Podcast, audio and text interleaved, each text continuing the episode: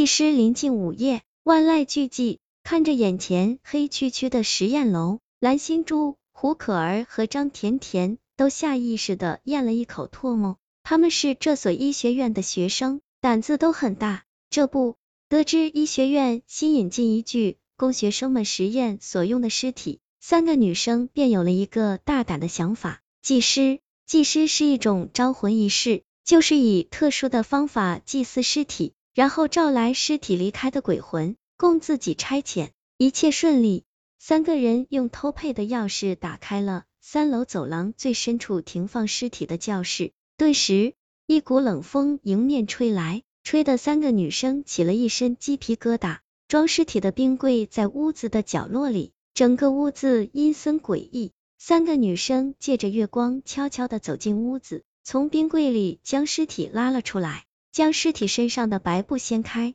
出现在三人眼前的是一具年轻的女尸。女尸脸上是一副平静的表情，似乎隐隐带有一丝微笑。除了皮肤苍白一些外，根本不像一个已经死去的人。三个女生不是第一次见到尸体，但是在这种情况下还是第一次，所以除了紧张之外，也都有些害怕，身体瑟瑟发抖。蓝心珠看了胡可儿和张甜甜一眼，说：“我们开始吧。”说着，她从口袋里拿出一支粗粗的红色蜡烛，立在女尸头顶处，然后点燃，幽幽的光在教室里亮起，气氛显得更加诡异。接着，蓝心珠站在女尸的头顶一侧，胡可儿和张甜甜分立女尸两旁，三个人伸出右手叠在一起，放在蜡烛上方，口中同时念出咒语。魑魅魍魉，与我通明，以我之血唤汝之灵。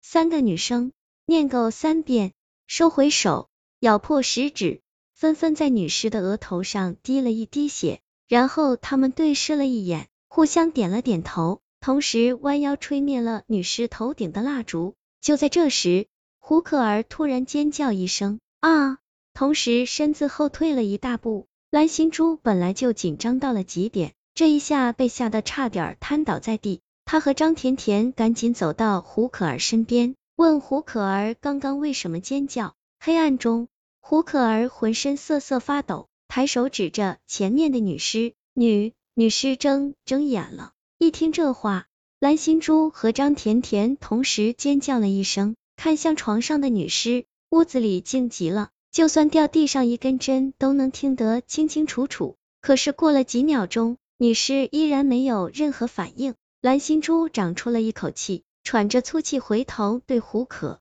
二说：“女尸之前在冰柜里，有可能是因为现在温度变高，导致她睁眼了，或是我们不小心碰到了她身体的某个部位。”蓝心珠的话还没有说完，眼角的余光突然看到有什么东西动了，她颤抖着扭过僵硬的脖子，然后眼睛瞪得越来越大，女尸。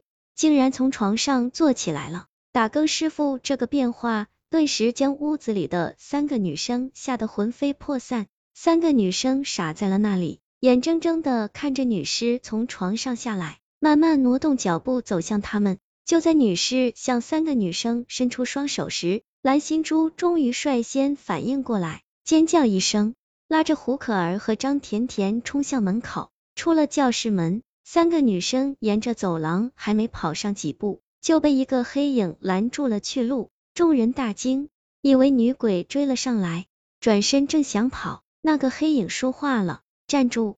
你们几个这么晚来实验楼干什么？”听到黑影的声音，三个女生这才停下脚步，转过身，发现那个黑影原来是实验楼的打更师傅。三个女生急忙上前。七嘴八舌的诉说着刚刚发生的事，然后一个劲儿的说有鬼，拉着打更师傅就要跑。可是打更师傅一脸茫然，像是没听懂他们的话。蓝心珠简单明了的说：“今天运来的那具女尸诈尸了，正在追我们。”打更师傅翻了个白眼儿，我看你们是怕我告诉你们老师，你们三更半夜偷偷进那间教室吧，竟然编出这样的话来骗我。我认识你们，哼！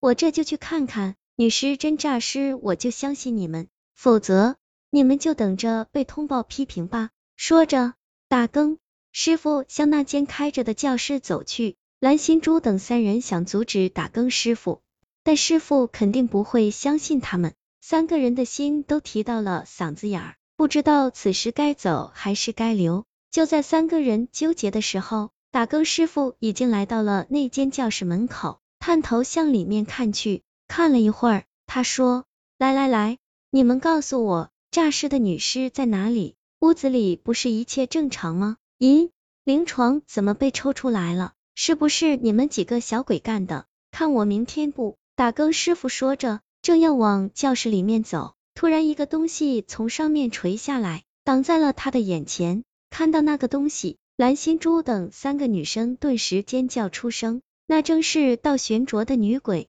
而仔细看清眼前的东西后，打更师傅竟然转过头怒视起了蓝心珠等三人：“你们几个太过分了，半夜私自来教学楼，竟然还恶作剧！”显然，打更师傅还是没有相信真有诈尸这种事。这时，那个女尸已经伸出双手，慢慢的环住了他的脖子。你们，嗨嗨！打更师傅还想说什么，但已经说不出来了，因为女尸已经将他脱离了地面。直到这时，打更师傅才知道自己真的撞鬼了。他艰难的伸出手向几个女生求救，但是蓝心珠等三人根本不敢上前。发出一声尖叫后，蓝心珠、胡可儿和张甜甜转身连滚带爬的逃走了。他们身后。